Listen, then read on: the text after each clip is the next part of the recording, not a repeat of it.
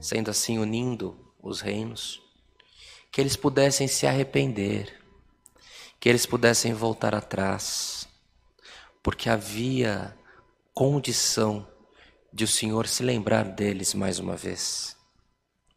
Mas, se eles não se arrependessem, o Senhor viria para julgá-los. E foi o que aconteceu, amados irmãos.